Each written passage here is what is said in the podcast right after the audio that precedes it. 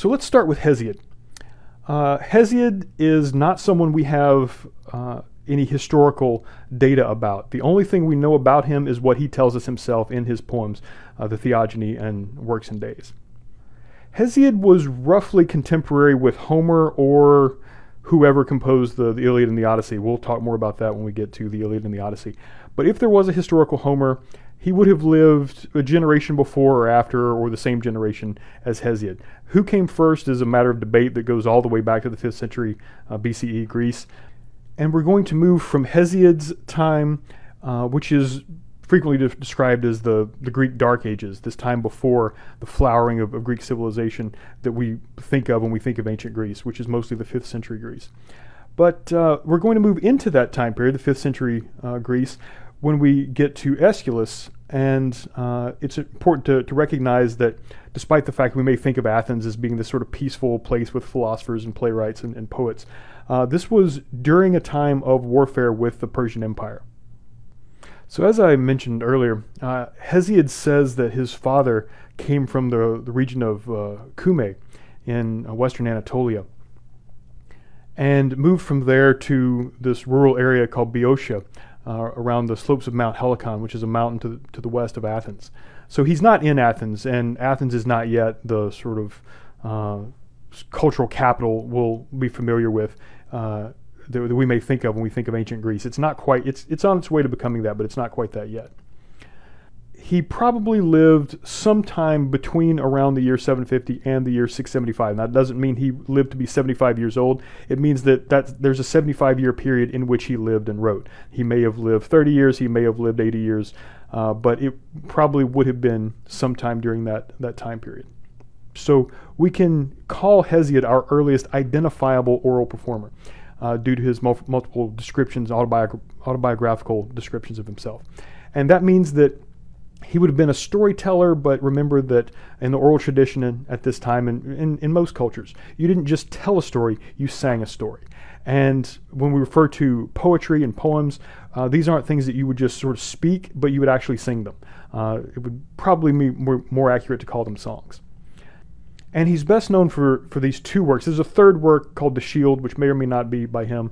Uh, but these two works, uh, Works and Days and Theogony, seem to have been written by the, the same uh, author, or maybe not written, maybe just performed and sung, and then maybe someone else wrote them down. We don't know. But Works and Days is written to uh, Hesiod's brother Perses. He names Perses uh, in the poem and, and, describes Perses as being this really wasteful, um, uh, lazy and uh, self-indulgent person, and he's trying to tell Perses that you can't keep living the way you're living. You have to to work. You have to dedicate yourself to hard labor, because that is the lot of human beings in life. Uh, so a lot of what you read about uh, Prometheus and Pandora is part of his description about why human beings have to work, why we can't just have fun all the time. Uh, and then he writes the Theogony, which is this long description of the origin of the gods. And he doesn't just say, This is the way I think things are.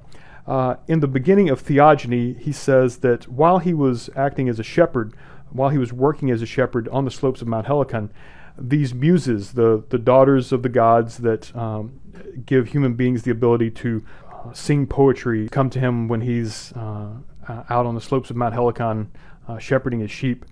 Uh, he says, from the Heliconian muses, let us begin to sing. This is the invocation of the muse at the very beginning of Theogony. Let us begin to sing the, from the Heliconian muses who hold great and holy Mount of Helicon. One day they taught Hesiod glor- a glorious song while he was shepherding his lambs under holy Helicon. And this word first the goddess has said to me The muses of Olympus, daughters of Zeus, who hails the Aegis, this shield that identifies Zeus, uh, they say, Shepherds of the wilderness, wretched things of shame, mere bellies we know how to speak many false things as though they were true. But we know when we will uh, to utter true things. So said the ready voiced daughters of great Zeus. They plucked and gave me a rod, a, a shoot of sturdy laurel, a marvelous thing, and breathed into me a divine voice to celebrate things that shall be and things that were aforetime or in, in times past. And they bade me sing of the race of the blessed gods that are eternally, but ever to sing of themselves both first and last. So he's claiming that all of the things, the, the contents of his story aren't just his artistic license. They're not just the caprice of his imagination. But these are things that these divine beings have taught him uh, to sing and, and commanded him to sing. So notice he is claiming a certain divine authority, a certain inspiration. You may have noticed several themes in both uh, the, the, short uh, passages I asked you to read from both the Theogony and Works and Days. Uh, we come back to the same themes over and over again, and this is one of the things that indicates that both the Theogony and the Works and Days are probably written by the same person. Uh, one is the dominance of Zeus. Uh, Zeus is the most important god throughout the Theogony, but also throughout Works and Days. Uh, he advocates in both the Theogony and the Works and Days, but especially in Works and Days, he tells his brother, you just have to accept fate. You know, you have to accept the way society works. You have to work within that framework. Uh, he uh, emphasizes the necessity of labor. Uh, you have to work hard, you have to be frugal, uh, and you have to be orderly. You have to keep everything in its place. That means keep yourself, uh, your your work habits orderly, keep your farm, your uh, your flocks, your your business orderly, but also re- recognize that you're part of this larger order and you can't upset that order. And you may have also noticed he is not a fan of of women. He's got a lot to say about women, and none of it seems to be good. So if we look at uh, individual passages uh, within both the Theogony and Works and Days, we see how important Zeus is. And we see the description of Zeus not just as this one god among many, and not even just as this sort of the most powerful of the gods, but almost as the god who decides what is right and wrong. Uh, in the beginning of the Theogony, the, the muses sing of Zeus, the father of gods and men, and they begin and end their strain, how much he is the most excellent among the gods and supreme in power reigning in heaven, himself holding the lightning and glowing thunderbolt, uh, when he had overcome by might his father Cronus and distributed fairly to the immortals their portions and declared their privileges. In other words, Zeus has sort of created the order of the world as it is. He's not just the most powerful, but everything about the way the world is is, is put there by his power. He over, overthrew the order that he inherited, but now he's in charge, uh, and everything is where it is. The, the orders of the gods, the great chain of being is there because Zeus has decided it should be that way. And then in Works and Days, he says, uh, Through him, mortal men are famed or unfamed, sung or unsung alike, as great Zeus wills. In other words, everything you know about other people, whether you're remembered after your, uh, after your death, uh, is going to be decided by Zeus, not by you, not by your actions, not by your you know, individual uh, autonomy. For easily he makes strong, and easily he brings strong man. For easily he makes strong, and easily he brings the strong man low. Easily he humbles the proud and raises the obscure. Easily he straightens the crooked and blasts the proud. Zeus, who thunders aloft uh, and has his dwelling most high. In other words, it's not people that decide their own fate. Uh, it's not your own actions, it's not your own thinking and, and, and acting upon your own thoughts that, that make you who you are. Zeus decides who you are. And it doesn't matter what you do, he will decide if you're going to be strong or weak. He decides whether you're going to achieve glory in your life or, or not. There's no way to escape the will of Zeus. Uh, so it is not possible to deceive or to go beyond the will of Zeus, for not even the son of Iapetus, kindly Prometheus, escaped his heavy anger. But of necessity, strong bands confined him, Prometheus, uh, although he knew many a while. So after he tells the, the story of Prometheus, uh, he wants to emphasize that Prometheus may have been very smart. Uh, he was known for, for being wily and crafty and uh, intelligent, but it doesn't matter because no one can outthink Zeus. No one can outperform Zeus. Uh, no one can escape Zeus's will. And there's not really any way to get around uh, Hesiod's portrayal of women. Uh, in Works and Days, he says, uh, Zeus says, uh, I will give men as the price of, for fire an evil thing, in which they may be glad of heart while they embrace their own destruction. A lovely, sweet, maiden shape, uh, like to the immortal goddess in face, and in her shameless mind and a deceitful nature, in the likeness of a modest mind, uh, a modest mind which hides lies and crafty words and a deceitful nature, a plague to men, over and over again. And then in Theogony, he, he refers to Pandora specifically as the beautiful evil. Uh, for from her is the race of women and female kind. Of her is the deadly race and tribe of women who live amongst mortal men to their great trouble. So now it's not just Pandora, but it's all women. Uh, no helpmeets, in other words, no helpers uh, in hateful poverty, but only in wealth. And this is a common misogynistic complaint that uh, you know, women just want to take a man's money. They don't want to actually help uh, provide for the family or, or, anything like that. and as in thatched hives, bees feed the drones whose nature is to do mischief. Uh, by day and throughout the day until the sun goes down, the bees are busy and lay the white combs, while the drones stay at home in the covered scapes and reap the, the toil of others into their own bellies. Even so, Zeus, who thunders on high, made women to be an evil to mortal men, with a nature to do evil. In all of these four recurring themes, Hesiod starts to show the uh, a, type of psychology that uh, is referred to as authoritarian. Uh, and I'm using the word authoritarianism here not to describe a, a, political ideology. I'm not. I'm not saying this is very important. That I'm not saying Hesiod's a Nazi or Hesiod's uh, someone who shares some particular uh, cultural, um, culturally inherited set of beliefs, but rather he shows uh, signs of uh, a type of psychology that has been studied around the world, especially over the, the last century. A type of way of thinking that uh, individual elements of which tend to cohere, whether we're talking about uh, people with this sort of psychology in, in the United States in the 21st century or people on the other side of the globe. Um, these, these sorts of themes that, that crop up uh, tend to crop up uh, together. Uh, and it's the kind of thing that everyone is susceptible to. Uh, authoritarianism is some is a, is a state of mind that people tend to gravitate toward in times of social stress, like during a time of war, during a time of threat, uh, if there's a plague or some sort of disease. Uh, people that are confronted with death, confronted with danger, and afraid tend to show this type of uh, psychology. And I'm I'm not asking you guys to remember any of this, but I want to go over some of the basic uh, elements of this type of psychology as it's been studied over the last uh, uh 60 or 70 years. Uh, authoritarianism as a psychology tends to prefer a strict social hierarchy. So you obey the authorities that are over you, but that means that people underneath you uh, of lower rank, you can uh, you have power over them. There's this endorsement of inequality. We don't expect every everyone to be treated equal because some people are just higher up in the social order than others uh, we tend to believe that there's the world is just. We call this just world beliefs, where everyone gets what they deserve. So if you don't have much, well, it's because you haven't worked hard, and if you have a lot, then it must be because you've worked hard. Also, this social hierarchy means uh, inequality among men and women. So women are expected to submit and have a very sort of submissive role, uh, whereas men are supposed to do the work and women are supposed to submit to whatever the, the man wants. Uh, and there's also this this justification of uh, the upper class is usually this sort of warrior aristocracy, the people who uh, have all the power. Um, you know, we, we, presume that they're using that power for the, the good of the people below them, and the only thing for the people of lower ranks to do is just serve the, the ones in power. It's for their own good, and it's for the good of society. Uh, authoritarianism also uh, tends to uh, depend on ethnocentrism, which means the way your culture, your traditions work. That's all you should. Uh, uh, that's the way you should live. You should accept your group's identity. Uh, you should not try to identify with people from other regions. Those people are, are foreigners and they're potential enemies. Uh, if they do things different, then that's that's a threat to us. and anyone who questions these conventions is is regarded as a traitor or, or a threat to the to the group. Authoritarians also tend to be closed minded, and remember that, uh, that need for closure I, I described a, a, few videos ago. Uh, they want simple answers that are true all the time.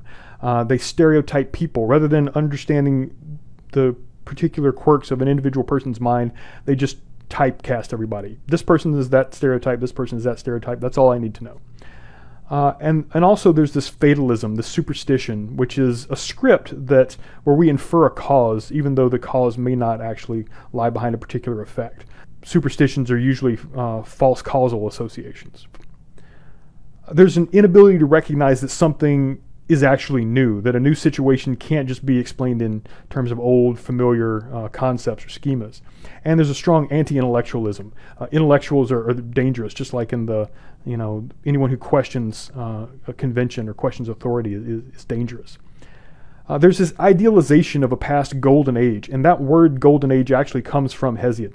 Hesiod says that when humans were first created, there was this golden age where they were all, uh, they lived happily under the, uh, the reign of the gods, but uh, then that was replaced by a silver age and then a, a bronze age, and it's the, the bronze age that Zeus wanted to wipe out. Uh, but they narrowly survived, and now in Hesiod's day, they live in an iron age, and this is a time of, of toil and of labor, and everything's just bad. So this uh, authoritarians tend to believe that uh, the past had this golden age, and all the changes that have come along in society since then are some sort of decline, or they, are indicative of moral decay.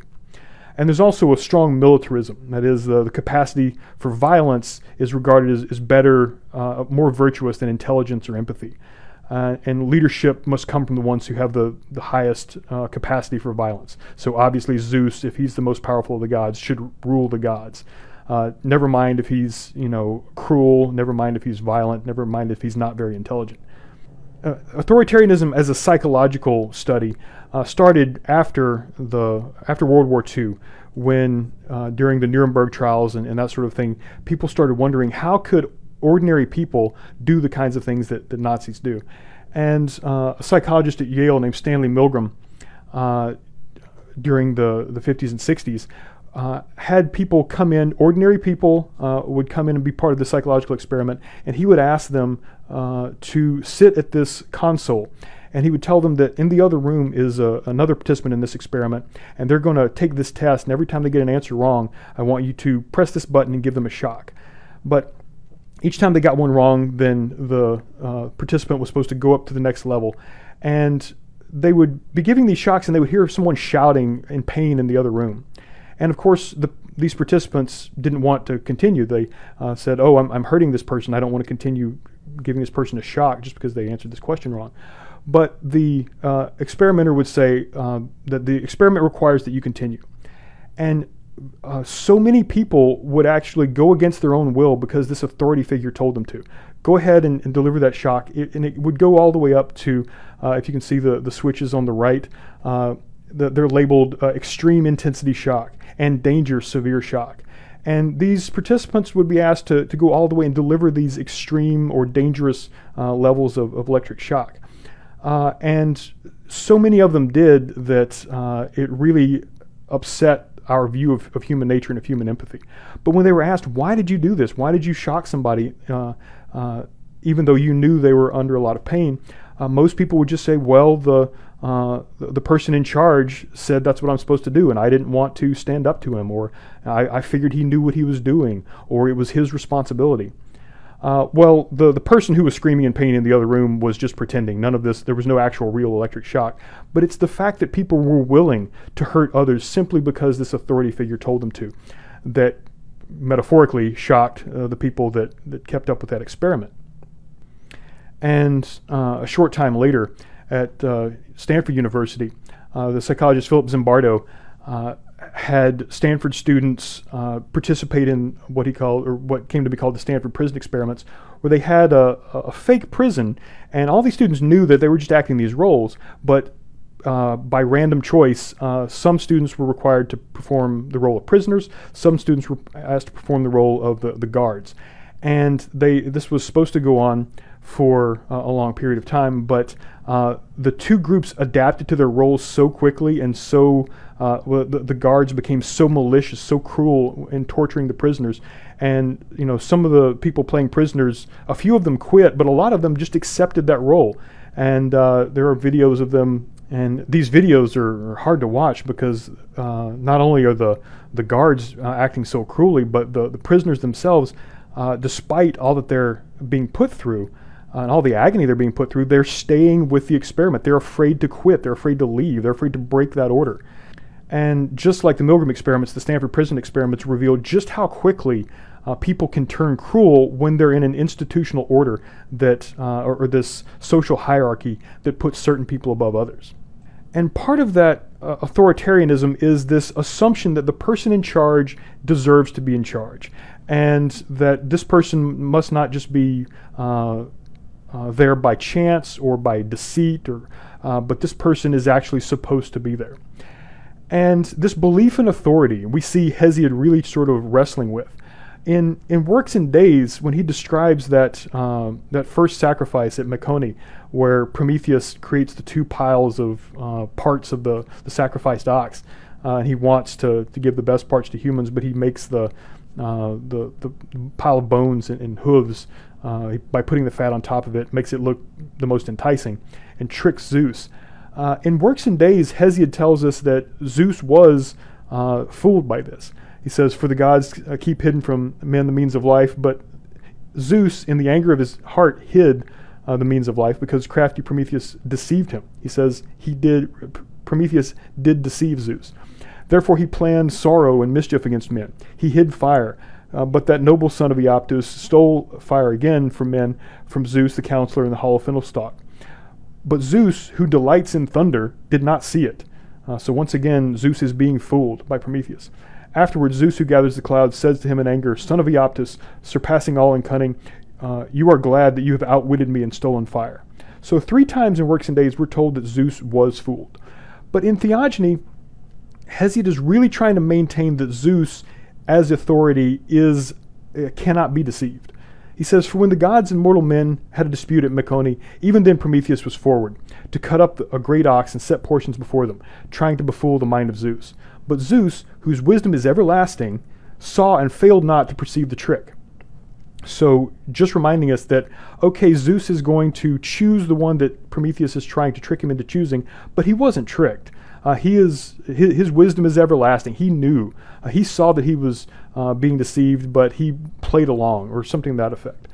And in his heart, he thought mischief against mortal men, uh, which also was to be fulfilled. In other words, he chose the bone pile uh, instead of the the meat of the ox, uh, not because he was fooled, but because he wanted to use this as an, as an excuse to be cruel to humanity. I'm not sure that that really makes him a, a better authority uh, the type of authority that, that Hesiod praise, praises so often uh, during the Theogony. With both hands he took up the white fat and was angry at heart, and wrath came to his spirit when he saw the white ox bones craftily tricked out. So again, this sounds like the language from Works and Days, where Zeus really is fooled, but it's been followed by this narration. So in the story, the action of the story depends on Zeus not knowing that Prometheus has deceived him, but Hesiod tries to maintain the schema of Zeus as all knowing, all wise. And if we're aware of the difference between story and the narrative, we can see the narrative trying too hard. And it's trying too hard to add something that does not fit into that story. Uh, specifically, Hesiod is adding an explanation that fits his belief, that fits his schemas about how Zeus ought to be, but doesn't help explain what actually happens. So the narrative says one thing, but that doesn't seem to be what's actually in the story that it's trying to narrate. It's an added explanation that's a little bit more than we actually need. So if you're interested to uh, learn more about the, the, psychology of authoritarianism, I'll give you this uh, quick slide. Just pause it and come back to it later. I'm not going to spend a lot of time on it, but uh, it is a very interesting uh, course of study, and it's something that I'm going to contrast to uh, Aeschylus and the way the, the psychology that Aeschylus uses in Prometheus Bound.